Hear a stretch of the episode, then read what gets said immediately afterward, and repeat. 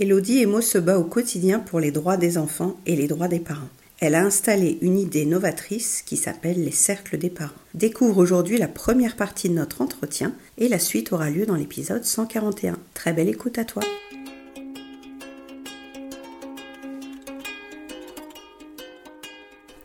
Bonjour, bienvenue sur Les Petits Plus Zen, le podcast pour faciliter et savourer sa vie en famille. Je m'appelle Séverine, je suis facilitatrice en parentalité après avoir été 22 ans professeur des écoles en maternelle REP+. Chaque semaine, je te propose ici des pistes et des thèmes approfondis sur la petite enfance, l'éducation et la communication pour que tu retrouves le plaisir des relations familiales sereines et épanouies. Une de mes missions est de t'aider à mieux comprendre et apaiser les émotions de chacun pour installer un équilibre entre tes besoins personnels et ceux de ta famille et enfin retrouver du temps pour toi. Je te partagerai aussi mon expérience en classe de maternelle, des découvertes apprises en formation et des outils inédits et actionnables facilement que j'ai créés au fil du temps à l'école et à la maison. Pour ne manquer aucun épisode, abonne-toi s'il te plaît sur ton application de podcast préférée et participe généreusement à la diffusion de mon travail en laissant un avis et une note de 5 étoiles. Pour plus de contenu, d'inspiration et de motivation, retrouve-moi aussi sur Instagram, Facebook et Clubhouse sous le nom Les Petits Plus Zen. Sur ce, je te souhaite une belle écoute.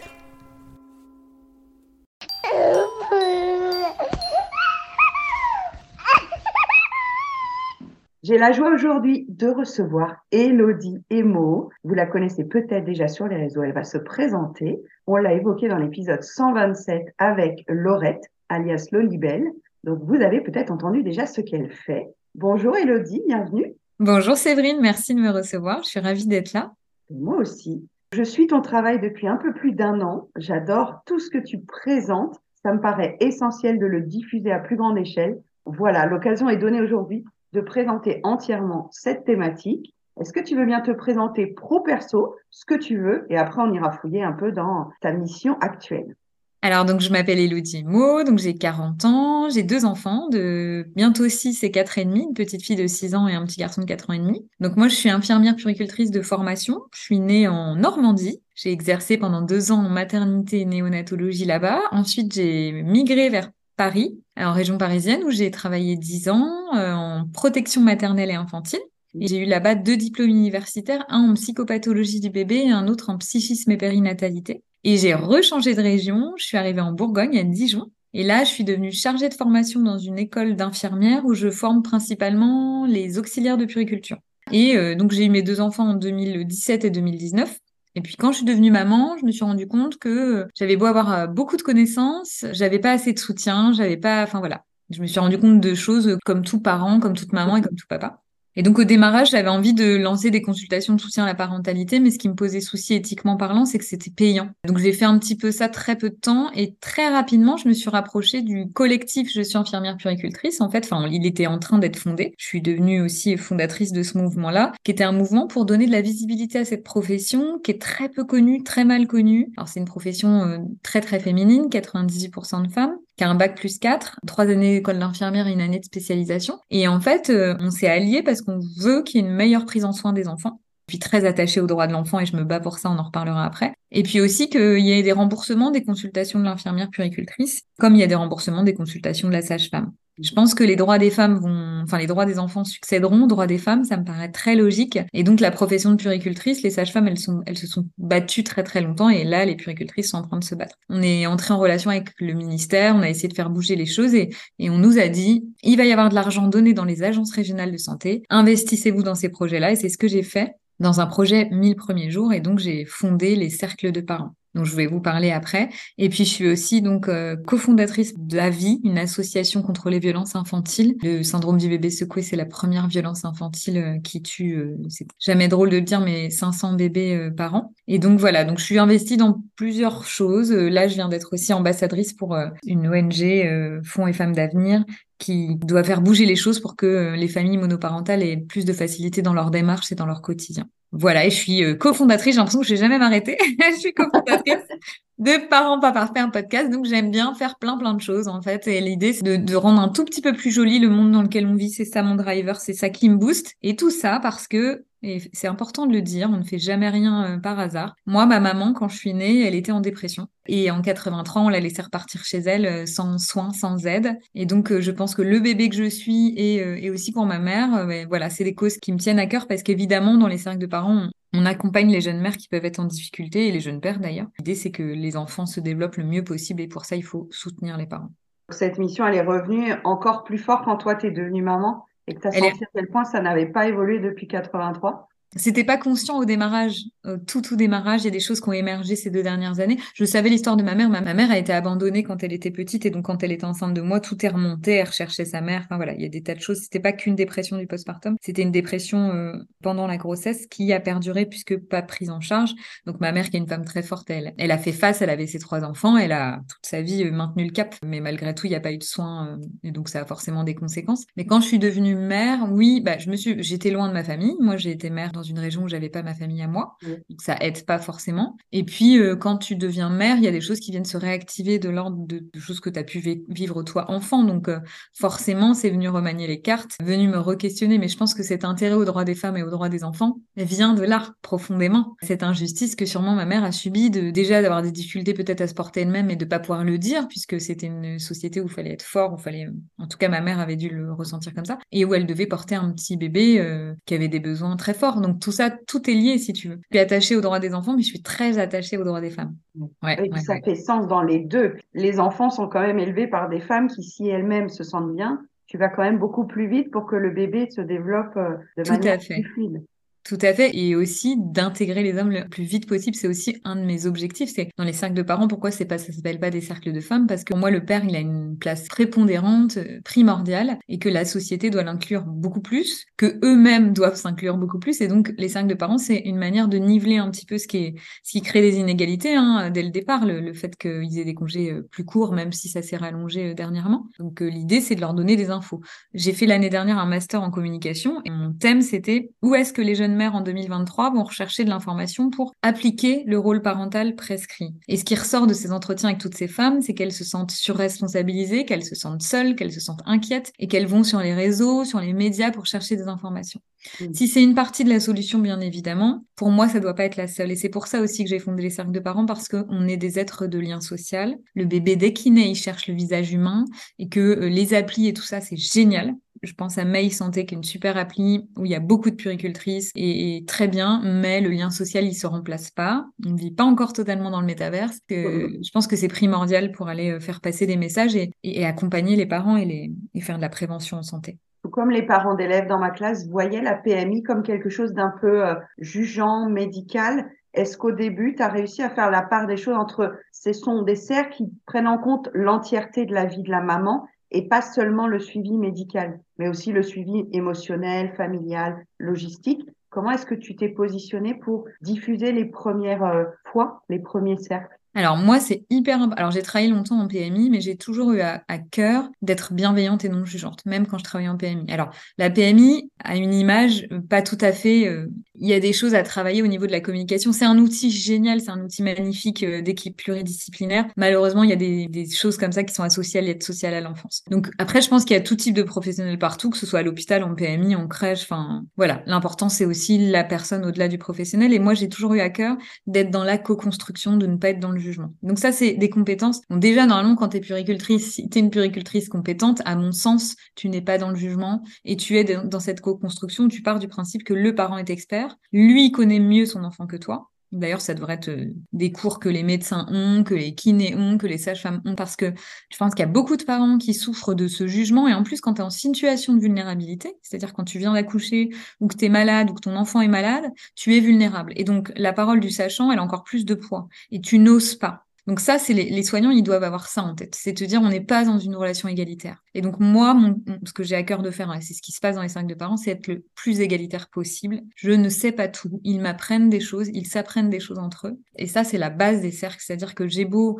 être garante de conseils appuyés sur des découvertes scientifiques, enfin voilà, euh, sourcées, je n'ai pas porter de jugement euh, sur les décisions des parents. Après, évidemment que je vais orienter, guider par rapport, je sais pas si on parle des violences éducatives ordinaires, j'ai des connaissances là-dessus, donc je vais leur donner mes connaissances pour leur expliquer ce que peut-être eux n'ont pas pu percevoir puisqu'il leur manque des outils. Donc je vais plutôt leur donner des outils dans leur sac à dos pour pouvoir faire face aux situations difficiles. Oui, et ce qui fait que tu t'adaptes complètement à chaque famille qui va venir au cercle. L'un des cercles pourra toucher à l'alimentation, au vrai médical, et d'autres à la prévention, à la protection, ou alors à une tension familiale de l'ordre du couple qui n'aurait pas forcément à voir avec le bébé. À chaque fois, tu vas t'adapter à chaque fois, tu vas amener toutes tes connaissances et tout ton bagage pour aller au plus près de ce que vit la famille, les nouveaux euh, parents. Exactement. Le projet, il a été pensé dans le champ de compétences de l'infirmière puricultrice, c'est-à-dire paramédical, mais aussi médico-social. Et donc, c'est hyper important ce que tu dis. Une des compétences les plus importantes dans les cinq de parents, de savoir-faire, c'est l'adaptabilité. Mmh. C'est-à-dire être capable d'entrer en relation, d'être dans l'écoute active et de capter les besoins de chaque famille de chaque papa, de chaque maman, de chaque enfant. Donc évidemment, c'est primordial de pas servir des connaissances euh, apprises machinalement, c'est pas ça.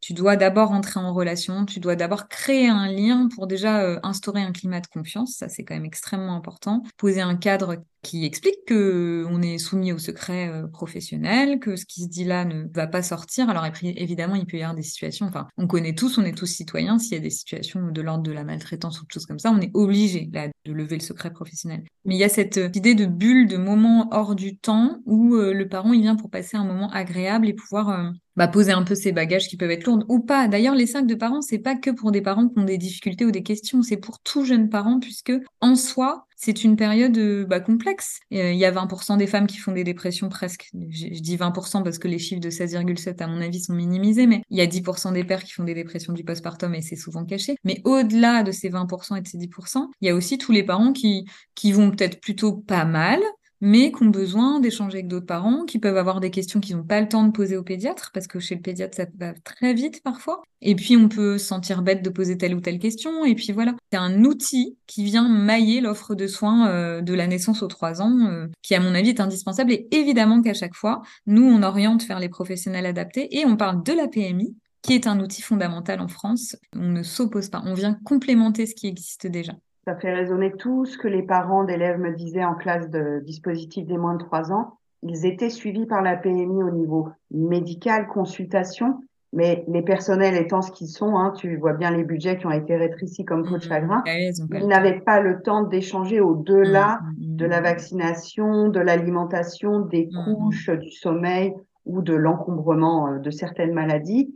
Et quand elles évoquaient entre deux portes dans la classe leurs difficultés personnelles de mère, leur statut, leur matrescence, leur je me reconnais plus, j'ai pas envie d'être cette mmh. mère-là. C'est tout ce contexte-là que pour l'instant, on avait du mal à rediriger Il vers. Pas de place pour les pour l'accueillir quoi. Alors c'est vrai que nous toutes les thématiques santé, c'est des thématiques évidemment qu'on aborde. On a vraiment un gros rôle de prévention en santé. Mais vu que les cercles durent deux heures, il y a ce côté prévention en santé évidemment présent, sommeil, alimentation, gestion des émotions, des choses de l'ordre du sevrage, de la diversification, les soins pour prévenir en effet par exemple la bronchiolite. Enfin évidemment. Euh, sans parler euh, de la prévention du, de la maltraitance du bébé secoué qui tient particulièrement à cœur. Mais oui, en effet, il y a cet espace pour aller verbaliser tout ce qui s'accompagne autour de ces processus psychiques qui font que l'équilibre euh, du couple, de la famille euh, est un peu bancal et qu'est-ce qui, voilà. Et, et, aussi entendre les discours des pères et des mères et qu'est-ce, c'est compliqué, hein. On n'a pas, les hommes et les femmes, on n'a pas été élevés de la même manière et donc il y a des choses qui peuvent créer des incompréhensions. Donc ça peut être aussi le lieu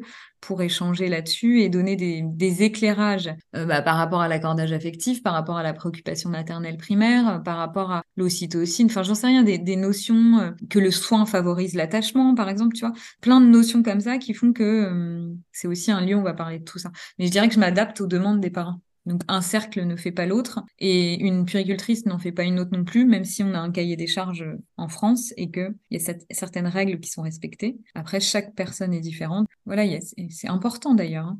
Tu nous as parlé de la bienveillance du professionnel. Est-ce que tu peux toucher un mot de l'effet un peu soulageant de se rendre compte qu'on a tous finalement les mêmes difficultés ou un nombre certain de difficultés et la, la cohésion de l'appartenance quand on est en plusieurs à venir déposer ce qu'on vit de bien, de moins bien? L'effet, l'effet collectif. Oui, ouais, mais c'est, c'est, c'est ça aussi la richesse des cercles. Donc, c'est des tout petits groupes. C'est des groupes de quatre familles maximum, parce que ça favorise aussi l'épanchement. Enfin, voilà, le fait de pouvoir euh, verbaliser certaines choses, c'est pas des grands groupes. Et ce qu'on observe souvent, c'est que des fois, il n'y a pas de chape de plomb dès le début. Ça parle, ça échange, ça connecte euh, de manière hyper vive. D'ailleurs, on se met un peu en retrait. Et puis d'autres fois, il y a ce, cette retenue qu'ont les gens. D'ailleurs, c'est quand même plus souvent le cas de se dire ok, je suis là, mais je j'observe, qu'est-ce qui va se passer, avec peut-être même parfois des craintes. Hein. Je les ai pas interrogés profondément là-dessus, mais sûrement. Et puis en fait, le fait de voir une personne, une première personne, ouvrir un peu la porte de sa maison, hein, on peut le symboliser comme ça et dire bah bah ouais, il se passe ça dans ma vie, il se passe ça, puis moi je me questionne là-dessus, puis et ben du coup on voit les regards euh, s'ouvrir, les têtes acquiescer, euh, et puis souvent euh, une ou deux personnes dire ah oui, ah oui, enfin voilà. Il y a cette émulsion, cette, cette dynamique de groupe qui se crée avec ce qui les rassemble, le devenir parent, qui est un processus évidemment progressif et maturatif, et qui fait caisse de résonance dans ces cercles de parents et chez les hommes et chez les femmes. Alors sûrement différemment, et puis la société les missionne différemment, mais je pense que les choses évoluant, euh, il y a de plus en plus de pères qui auront ces besoins-là, puisque plus ils vont endosser euh, ces rôles euh, autrefois laissés aux mères, plus ils vont ressentir peut-être ces questionnements par rapport aux nouveaux rôles éducatifs. Ce qui pèse aussi et ce qui fait que les cinq de parents ont toute leur place, c'est qu'on mandate, et c'est Bernard Gols qui le dit très bien, on mandate les parents de, de nouvelles choses, de nouvelles responsabilités, puisque les droits de l'enfant évoluent et c'est très bien. Pour autant, il faut pouvoir les accompagner à hauteur de ce qu'on leur demande et ne pas les laisser face à des podcasts, des bouquins et tout ça, avec une parentalité euh, qu'on appelle positive en France ou bienveillante, théorique au possible théorique, c'est-à-dire que je sors dans la rue, moi ce que je vois c'est euh, ma voisine, euh, ma collègue de boulot qui n'applique pas ça puisqu'elles n'ont pas reçu ça et que on est plus ou moins sensibilisé. Donc ça les jeunes parents c'est très difficile pour eux de, de faire l'équilibre entre ce qui est prescrit et ce qu'ils vivent. Et ce que tu entends peut-être aussi, c'est qu'elles ont une représentation, les mamans, je vois plus de mamans, moi personnellement, de tout ce qu'elles ne devraient pas faire parce que ça aurait des conséquences, hmm. mais pas les outils pour alors comment on fait autrement? C'est vraiment la question du autrement qu'on a hmm. été élevé ou autrement que ma belle-sœur ou ma voisine ou ma mère me dit. Donc le autrement, il est à la fois créatif, mais à la fois perturbant parce qu'il y a des décisions et des choix à prendre qui pourraient être orientés par des pros et des spécialistes de la petite enfance, du monde médical, de l'accompagnement à la prévention, des experts en neurosciences aussi, et vers qui se tourner C'est quand même leur grande question.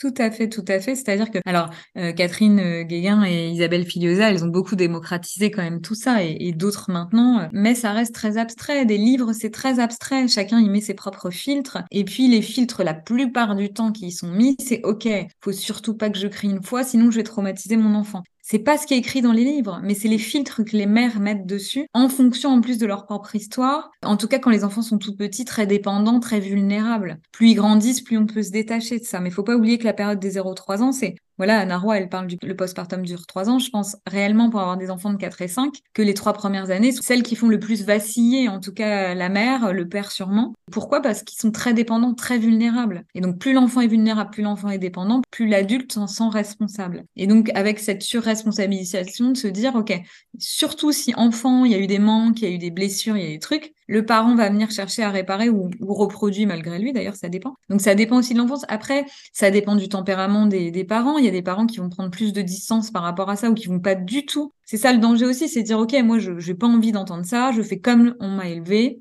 je fais comme moi je pense être bien. Et il y a quand même un intérêt, à mon sens, à avoir ces données-là, ces connaissances-là. Euh, il y a eu un sondage de l'IFOP qui est paru en octobre 2022 suite à l'interdiction euh, de la loi de juillet 2019 sur l'interdiction des violences éducatives ordinaires, qui demandait à des parents euh, avez-vous fait une violence éducative ordinaire la semaine d'avant le sondage? Et il y a 87% des parents qui ont répondu oui. Voilà, donc c'est ça les chiffres en France aujourd'hui. Après, moi, je, dis souvent pas de parents parfaits. C'est important de montrer qu'on peut se tromper. C'est important de s'excuser aussi parce que ça donne un modèle à l'enfant. Ok, j'ai pas besoin d'être tout le temps parfait. Euh, papa et maman des émotions.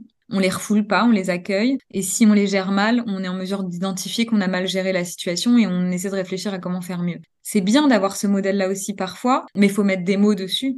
Faut mettre des mots dessus et dire ok, c'est pas normal si j'ai crié, si j'ai hurlé, j'ai mal maîtrisé mes émotions. Et moi, je suis un adulte. Donc, imagine au combien c'est difficile pour toi de maîtriser tes émotions alors que ton cerveau, il n'est pas encore armé pour ça. Et ce rôle modélisant qu'on apprend à devenir quand on est parent du premier enfant, du deuxième enfant, et en plus on grandit à chacun de nos enfants, mm. puisque notre vie évolue aussi dans nos connaissances et dans notre expertise, et que le deuxième enfant n'est pas pareil que le premier. Mm. Donc, euh, on est obligé de se mettre à jour finalement à chaque grossesse, à chaque euh, évolution du couple. Est-ce que tu peux nous décrire un peu comment se passe un cercle de parents? Tu nous as dit qu'il durait deux heures. Est-ce qu'il y a une présentation? Est-ce qu'il y a une thématique? Comment tu vis quand c'est toi qui le mènes? Alors, les cercles de parents, déjà, ils se déroulent dans différents lieux, c'est-à-dire que ça peut avoir lieu dans une crèche, dans une PMI, dans des associations, dans des magasins d'éco-puriculture, dans des cabinets de kiné, euh, cabinets de sage-femme, enfin voilà, cabinets médicaux. Donc euh, l'idée, c'est qu'on a souvent une pièce qui est euh, le plus cocooning, le plus, le plus agréable possible. C'est ça quand même l'idée. Il y a souvent à boire et à manger parce que ça favorise aussi bah, un climat convivial les parents sont inscrits, c'est-à-dire qu'on sait à l'avance euh, qui va venir, ça c'est important parce que bah voilà, ça fait partie du deal quoi de s'inscrire et, nous on envoie un petit SMS de confirmation généralement euh, une ou deux journées avant. Donc les parents sont accueillis, donc il y a quand même un quart d'heure de temps où on sert à boire, à manger, les parents s'installent et puis ensuite on est souvent en cercle, donc soit sur des chaises, soit sur des poufs. Enfin il y a cette idée quand même on est assis en cercle. Hein. Ça s'appelle pas les cinq de parents pour rien. Et donc, le démarrage, c'est qu'une fois que tout le monde est bien installé, je vais euh, dresser déjà le cadre. Et le cadre, il est souple, mais juste, voilà, je redis ce que j'ai dit au début du podcast. On est là dans un climat bienveillant et non jugeant, tenu au secret professionnel. Enfin, en tout cas, voilà ce qui se dit là, moi, j'y suis tenue. Et l'idée, c'est que vous passiez un moment agréable. Et donc, sentez-vous libre de vous lever pour aller changer votre enfant si vous avez besoin. Sentez-vous libre si c'est trop difficile de partir si vous en avez besoin. Voilà. Il n'y a pas ce cadre, c'est deux heures et vous êtes obligé de rester deux heures. J'ai eu des, cas où il y avait des parents qui avaient un rendez-vous au bout d'une heure et demie.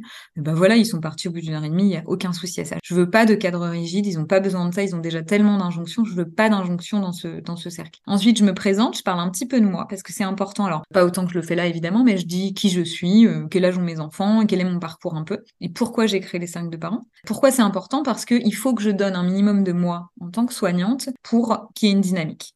Et ça, c'est important de le dire. Il faut que j'entre en relation. Il faut que moi aussi, j'ouvre un tout petit peu ma porte. Il s'agit pas d'aller m'épancher sur ce que je vis moi en tant que mère, mais il s'agit de dire voilà qui je suis moi. Donc ça, c'est important. Et après, généralement, je leur explique qu'ils ont le droit à trois séances par an de la naissance aux trois ans, qu'ils peuvent prendre les séances quand ils en ont besoin. Il n'y a aucune obligation. Qu'il n'y a aucun thème préétabli et qu'on va faire en fonction de ce qu'ils ont envie d'aborder aujourd'hui. Le fait qu'il n'y ait pas beaucoup de familles, ça permet aussi d'avoir des temps assez longs pour aller creuser sur certains sujets s'il y a besoin. Mon rôle, ça va être aussi de veiller à ce que tout le monde puisse avoir la parole. Il peut y avoir des groupes où il y en a qui parlent plus que d'autres. Et donc ça, c'est aussi mon rôle alors j'y arrive presque à chaque fois, il y a dû y avoir des cercles où j'ai peut-être moins bien réussi, mais qu'il n'y ait pas certaines personnes qui se sentent, parce qu'elles sont plus réservées, euh, mises à l'écart. Et puis ensuite, bah, s'il y en a qui sont déjà venus, généralement, je lance euh, la parole à, la personne qui est déjà venue parce qu'elle est plus à l'aise. Et puis sinon, ce tour de cercle commence. Alors, l'idée à la base, c'était de chacun se présente et dit ce qu'il a envie de dire de lui, avec ses questionnements, euh, ce qu'il vit. Il y a beaucoup de femmes qui repartent de leur accouchement, quand même, qui ont besoin de reparler de ça quand c'est des petits bébés. Et puis, L'idée, c'est que chacun parle les uns après les autres, mais ça se passe jamais comme ça. C'est-à-dire qu'une personne commence et ça rebondit. C'est comme si on se passait la balle de manière un peu diagonale. Et souvent, ça, en fait, bah voilà, au bout de trois quarts d'heure, je dis bon bah on va passer à la deuxième personne de parce que en fait les sujets qu'elle ramène souvent font écho. Puis il y a, rarement, des fois il y a des, des résonances. Une fois j'avais eu deux mamans qui avaient fait de la PMA toutes les deux et bizarrement voilà c'était j'avais pas choisi et donc forcément ça faisait écho à plein de choses qu'elle vivait. Le cercle se passe un peu de cette manière-là, euh, assez fluide hein, souvent. Alors des fois y a, ça parle des fois, on voit pas passer les deux heures et puis euh, je suis obligée de dire ok, j'ai des infos à vous donner. Puis d'autres fois, au bout d'une heure et demie, la parole se tarit et puis voilà. Euh, enfin, à la fin, le dernier temps. Donc, il peut y avoir des musiques qui sont mises, il peut y avoir du Snozelen qui est fait, il peut y avoir des cartes de photolangage. Alors, j'ai essayé les, les cartes de photolangage, mais ça, ça aidait pas plus que ça, parce qu'en fait, les parents qui viennent, ils sont quand même propices à verbaliser certaines choses. Ils n'ont pas besoin de s'appuyer sur des cartes de photolangage. La musique, ça peut aider, mais pas forcément. S'il y a des papas, j'ai remarqué souvent la musique, ça fait un peu trop cercle de femmes et donc ça leur va pas. Enfin voilà. Donc il faut s'adapter au groupe qu'on a. Si j'ai que des femmes, je peux proposer ça. Voilà. Le Snozelen à la fin, c'est dans certains lieux, bah, c'est chez euh, Laurette, euh, alias Lolibel, qu'on l'a fait. Et ça, c'est très sympa. Il y a eu des bébés qui sont endormis en fin de séance. C'était vraiment très, très, très bien. Et même pour les parents. Et puis donc j'ai un temps en fait où j'ai beaucoup de livres que je ramène là-bas, des ressources, des cartes de professionnels de santé que je connais. Et donc il y a ce temps où je vais aussi donner une feuille aux parents avec euh, tous les lieux gratuits qui existent dans la région, les ludothèques, des choses pour faire aqua baby euh, dans des lieux sympas, enfin voilà, plein de ressources que je donne aux parents parce que euh, il y a des week-ends pluvieux où ça peut être très long avec des jeunes enfants. Et donc le samedi, voilà, il y a des lieux où il faut savoir qu'on peut aller se poser, s'asseoir, des LAEP aussi, euh, des lieux d'accueil parents-enfants, où on peut s'asseoir, se poser et être dans un lieu bienveillant, en sécurité avec son enfant. Ça, c'est important. Donc mon but aussi, au-delà, alors pendant le cercle, j'analyse, j'observe, je sensibilise, j'oriente vers les professionnels de santé adaptés s'il y a un besoin. Je me mets à disposition des parents. C'est aussi ça, c'est que moi, je suis dans l'observation, le conseil, toujours avec bienveillance, mais du coup, j'essaie de répondre aux besoins des parents Ils se nourrissent évidemment d'eux-mêmes. Et puis à la fin, je donne voilà beaucoup de ressources et j'oriente si nécessaire, euh, si j'ai observé qu'il y avait un besoin en particulier. Au niveau de la santé physique et psychique des parents et des enfants. Voilà, ça c'est mon rôle aussi d'être sensible à la relation d'attachement, au développement psychomoteur affectif de l'enfant et à sa santé, et puis euh, bah, à l'état émotionnel des parents. Je me relie à beaucoup de sujets que j'aurais aimé entendre en tant que jeune mère en 2007 l'idée que les salles municipales ne soient pas ouvertes le dimanche quand il pleut à verse et quand on est seul bah dans son appartement avec son enfant qui pleure pendant des bah heures. On est tellement à l'avoir vécu de se dire mais où mmh. je vais avec mon bébé? vers qui parler? Mmh. Maintenant, il y a aussi des, des, cartes interactives avec les clubs poussettes et Voilà, il y a le club poussette. Avec, euh, avec Laurette s'est développé parce qu'il y avait une demande de connexion et de lien entre ces mamans. Hmm. Est-ce que tu sais si quand elles se voient au cercle de parents, elles se retrouvent en dehors Il y a des choses qui se tissent parfois? Tu as déjà eu des histoires? Ouais, alors c'est déjà arrivé, je me rappelle, alors certaines, alors il y en a qui vont au club poussette, hein, notamment après, euh, voilà, euh, que connaît Laurette, mais j'ai l'exemple d'un couple, c'était deux couples, c'était pas des mamans toutes seules, mais c'était deux couples, ils s'étaient vus une première fois. Il y avait un couple où ils étaient italiens tous les deux, et donc c'est pareil, c'était le hasard. Et de l'autre côté, elle était française et lui était australien ou américain, je sais plus. Et alors ils arrivent, tout de suite ça connecte de ouf, c'est des expats, enfin voilà. Et c'était rigolo parce qu'ils sont revenus ensemble une deuxième fois. En fait, ils s'étaient ramenés des cadeaux et c'était hyper touchant. Ils avaient deux petits garçons à peu près du même âge, quelques mois d'écart. Ils s'étaient ramenés des cadeaux, donc il y avait vraiment un lien qui s'était créé entre eux. La première fois, ils s'étaient prêté un body parce que il y avait un body qui avait, euh, il y avait eu voilà un accident et il y avait vraiment une connexion qui s'était créée en eux, entre eux. C'était beau à voir. On avait fait l'année dernière une sorte de pique-nique avec toutes les familles, enfin plein de familles qui étaient venues au cercle. Bah, il y avait des familles qui s'étaient revues, qui s'étaient reparlées. Je dirais que je pense qu'au club Poussette Plus, là, on vient remplir des besoins, on vient se ressourcer, se re-remplir. Il n'y a pas toujours besoin de créer des liens avec les autres parents qui sont là, même si ça se passe super bien et tout ça. Je pense que les parents, ils viennent aussi parce qu'ils ont ce besoin euh, bah, intime hein, d'avoir euh, de la réassurance, tu vois. Et donc, je pense que quand ils sortent, ils sont réassurés, ils ont sûrement leur réseau amical déjà il y a certaines fois un oui, hein, mais c'est pas la majorité. Il y a peut-être pas les mêmes besoins exactement que les mères. Il y a des besoins similaires. Il n'y a pas exactement tout le temps les mêmes besoins que les mères qui vont au club poussette parce qu'elles sont peut-être loin de leur famille, qu'elles ont besoin de partager des choses avec les mêmes personnes. Ça peut euh, donc être du ponctuel. On vient finalement consommer, se ressourcer, apprendre, entendre, et ça peut être en one shot. C'est pas obligé de s'engager sur plusieurs fois. Non. Tu parlais des trois séances. Comment est-ce que les parents s'organisent du coup pour savoir euh, est-ce qu'il vaut mieux les faire au tout début? Est-ce que tu proposes de les espacer, d'aller au même endroit pour faire les trois? Mais moi, c'est pareil, j'impose rien.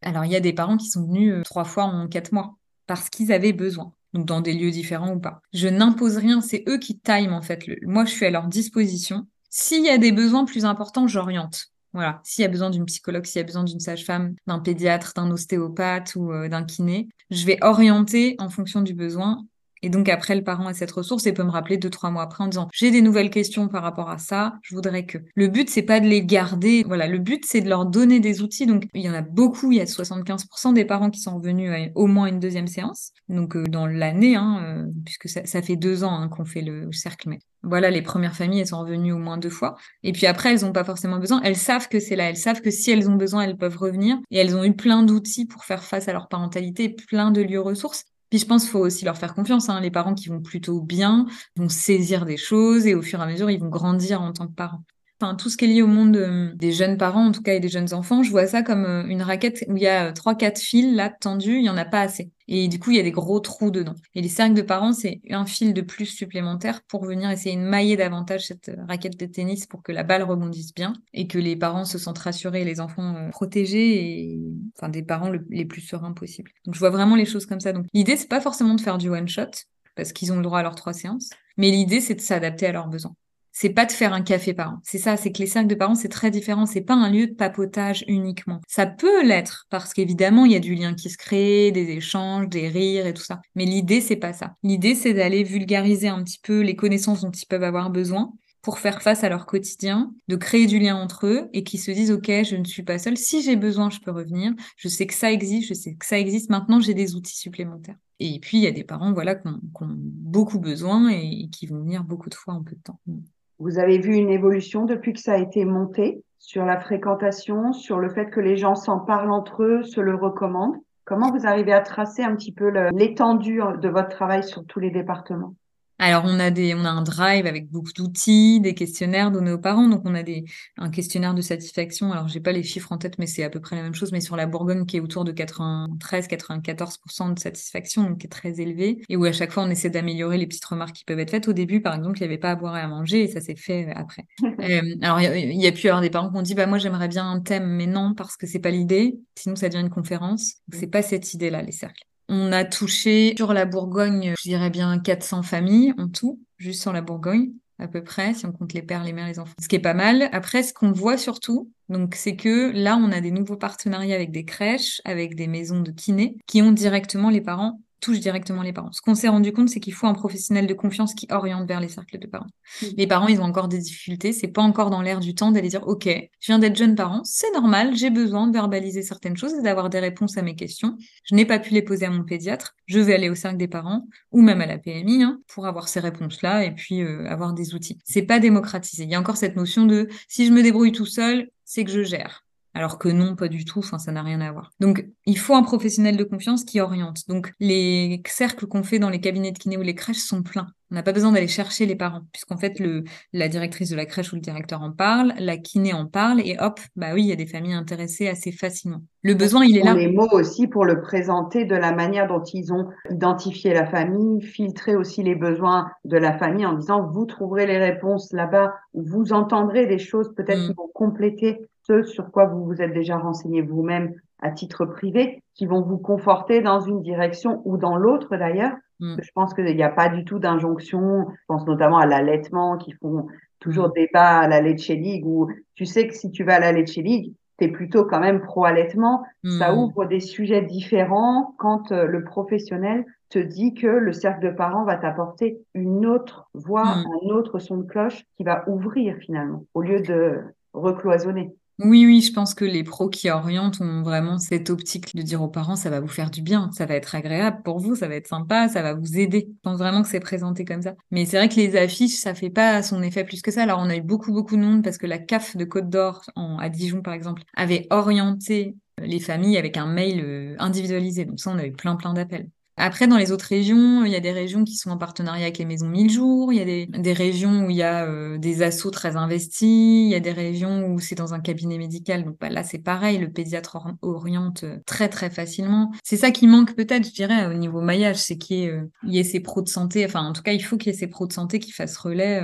C'est pareil à l'école. Hein. On voyait bien qu'on ne savait pas vers qui tournaient les familles qui étaient en demande, soit d'un logement social, soit d'une mm. ortho. En fait, si nous, entre nous, on crée notre réseau, c'est beaucoup plus simple de se recommander. tout comme Laurette a fait avec le club Poussette, les lieux d'accueil parents-enfants, toi, et puis d'autres cartes interactives. Finalement, on a confiance dans la maman qui nous parle de ça ou dans le pédiatre qui nous parle de ça et on est plus enclin à tester nous-mêmes et ah bah oui. non mais c'est sûr c'est sûr. Je disais le professionnel de confiance mais la personne de confiance en fait. Alors elles vont pas suivre obligatoirement mais en tout cas ça peut les ouvrir. Ah c'est comme si euh, il y a une copine qui conseille un bouquin auquel je vais pas forcément le lire mais je vais plus m'y intéresser que si je le vois juste dans une librairie.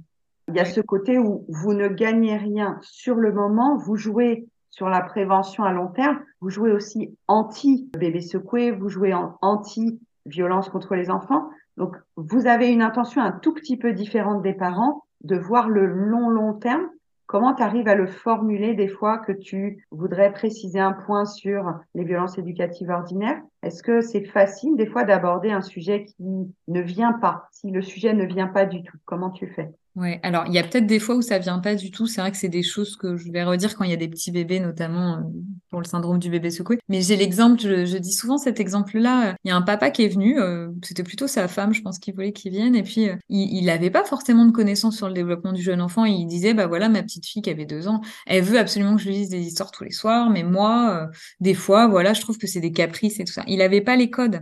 Il savait pas. Et donc là, je donne des infos très simplifiées sur euh, l'importance des habitudes, le fait qu'un enfant, un petit changement, c'est un tsunami pour lui. Enfin, je lui explique tout ça. Et je lui explique aussi sous l'angle de l'adulte, de ce qui peut le chambouler lui, et comment est-ce qu'il vit les choses, et comment est-ce qu'il vit le sommeil quand il a des soucis. Enfin voilà. Et j'arrive à lui, à lui faire comprendre l'importance des rituels. Et il est revenu en fait une deuxième fois et c'était marrant parce que lui a expliqué à un autre papa à quel point ça l'avait touché, à quel point il avait euh, mis en application euh, pour voir ce que ça donnait, sans forcément en être totalement convaincu à la base, et qu'il avait observé qu'en effet ça marchait et que, et que ça créait de la relation et du lien avec son enfant. Et c'est ça qui était beau, c'est que il était ému et touché d'avoir compris des choses et de pouvoir être plus proche de sa fille à travers ça. Faut toucher le parent, faut toucher l'enfant intérieur du parent pour le faire bouger. Hein. C'est ça. Hein. On est tous euh, des adultes, on a tous l'enfant intérieur en nous, euh, qui est la base, le socle. En cours de développement psychoaffectif, c'est ce que j'apprends aux élèves infirmiers et aux élèves qui sont en formation d'auxiliaire de puriculture, c'est que on a beau dire ce qu'on veut, la base de notre construction, c'est la petite enfance. C'est ça le démarrage, c'est la base. Enfin, même en anténatal, hein, si on va plus loin. Mais donc, cette base-là, avec l'attachement, avec toute la sécurité, avec tout ça, elle est importante. Et donc, ces parents, ils ont été aussi enfants soit en les transposant dans des situations qu'ils vivent en ce moment en tant qu'adultes, soit en les transposant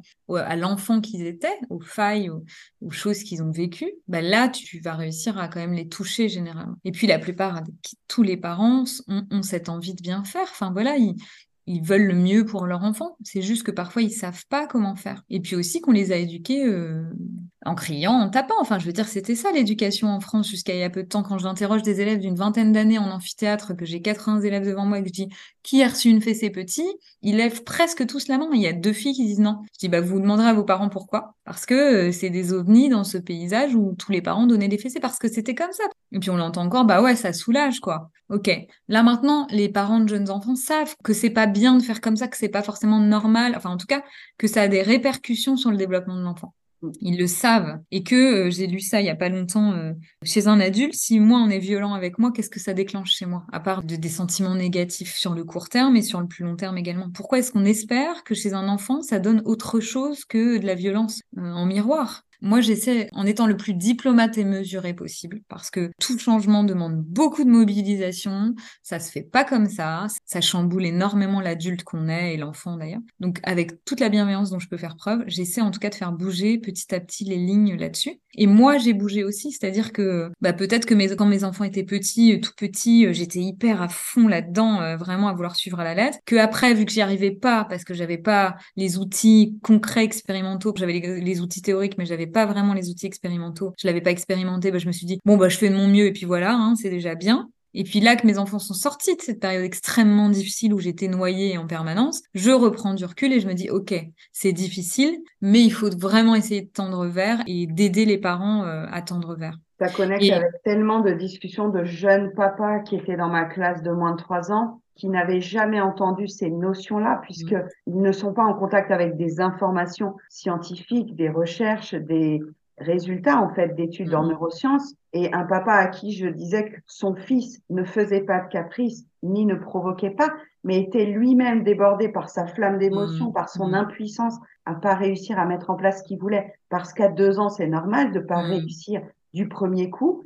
Et il a eu une phase de recul en disant mais si j'avais su ça plus tôt, je pourrais moins m'énerver, je pourrais moins punir. Ou comme un autre papa avait été élevé aux Antilles et enfermé dans l'armoire quand il mm. était pas sage. Donc, on mm. a déconstruit la notion de c'est quoi être sage et mm. que ces filles, quand elles font une bêtise, les enfermer dans l'armoire n'a pas la conséquence que tu attends. Au niveau du lien, comme tu disais, bah, c'est traumatique. Quand on interroge les enfants sur vous rappelez-vous euh, quand vos parents vous ont tapé, les enfants ils s'en rappellent. C'est bien que c'est traumatique. On se rappelle tous d'une fois on s'est fait taper. Enfin, en tout cas les enfants maltraités ils s'en rappellent. C'est que c'est choquant pour l'enfant et en effet, enfin quand on y réfléchit froidement. Après, ce qui est difficile, c'est que l'adulte n'ayant pas appris à maîtriser ses émotions petits, n'ayant pas été écouté, l'adulte aujourd'hui, euh, le trentenaire, le quarantenaire, ne sait pas comment accueillir les émotions de son enfant. C'est ça qui est difficile et je m'inclus là-dedans. Plus on travaille sur soi, plus on a conscience de qui on est, de ce qu'on fait, plus on arrive à maîtriser un peu les choses. Malgré tout, moi aussi, ça peut m'arriver d'être débordée par mes propres émotions.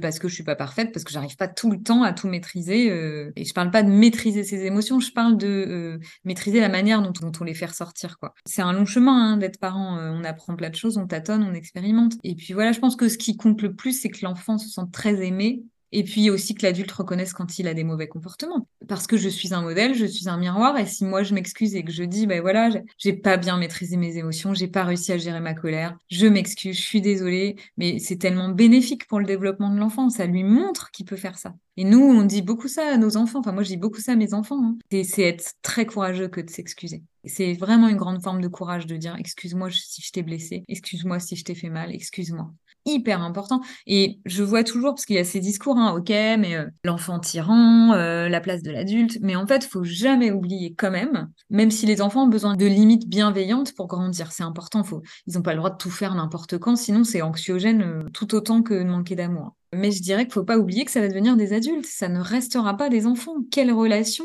on, aura avec eux plus tard? Si on a enfermé un enfant dans, un placard, enfin, comment est-ce qu'on peut espérer avoir des bonnes relations avec un enfant qu'on a enfermé dans un placard? Moi, je ne le conçois pas. Enfin, c'est sûr que non, même.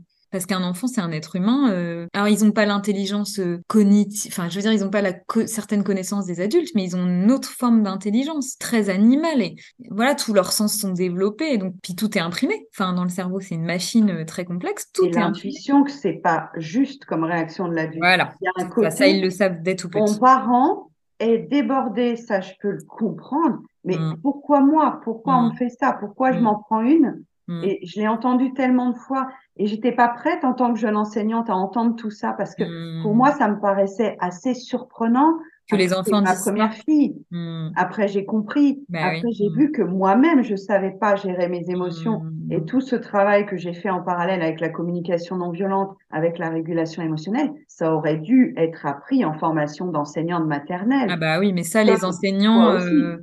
ah bah oui, mais il y a un boulot fondamental de formation à faire. Bah oui, parce que c'est vous qui êtes au contact des enfants des trois ans. Enfin, je veux dire, moi, des professionnels de crèche, ça, c'est une évidence, mais les, les enseignants, évidemment aussi, et même jusqu'au lycée. Enfin, combien d'enfants euh, J'aurais posé la question là, à mes étudiants d'une vingtaine d'années. J'ai dit quel prof vous a dit euh, des propos qui pouvaient être humiliants, euh, genre t'es nul ou ils ont presque tous levé la main. Et moi, je suis hyper choquée. Enfin, Ça, c'est très choquant aussi d'aller dire à un enfant. Alors oui, il peut être moins performant dans une matière et excellent dans un autre, mais un enfant qui a 13 ou 14 ans, qui, qui vacille, qui est en période de préadolescence et à qui on dit ça, ça peut être hyper destructeur aussi. Donc, enfin voilà, l'enfance, c'est une période de vulnérabilité, comme les jeunes parents. Mm. Mais c'est pour ça que je soutiens les jeunes parents, parce que il, faut qu'ils aient des armes, parce qu'ils sont face à des êtres euh, hyper vulnérables et dépendants. Et au niveau des conséquences, les jeunes parents qui viennent au cercle, ils vont peut-être moins aller aux urgences parce qu'ils auront eu des infos. Ils vont peut-être avoir des comportements différents, donc ça aura des impacts bénéfiques sur la santé de leur enfant. Enfin, donc moi je me dis, ok,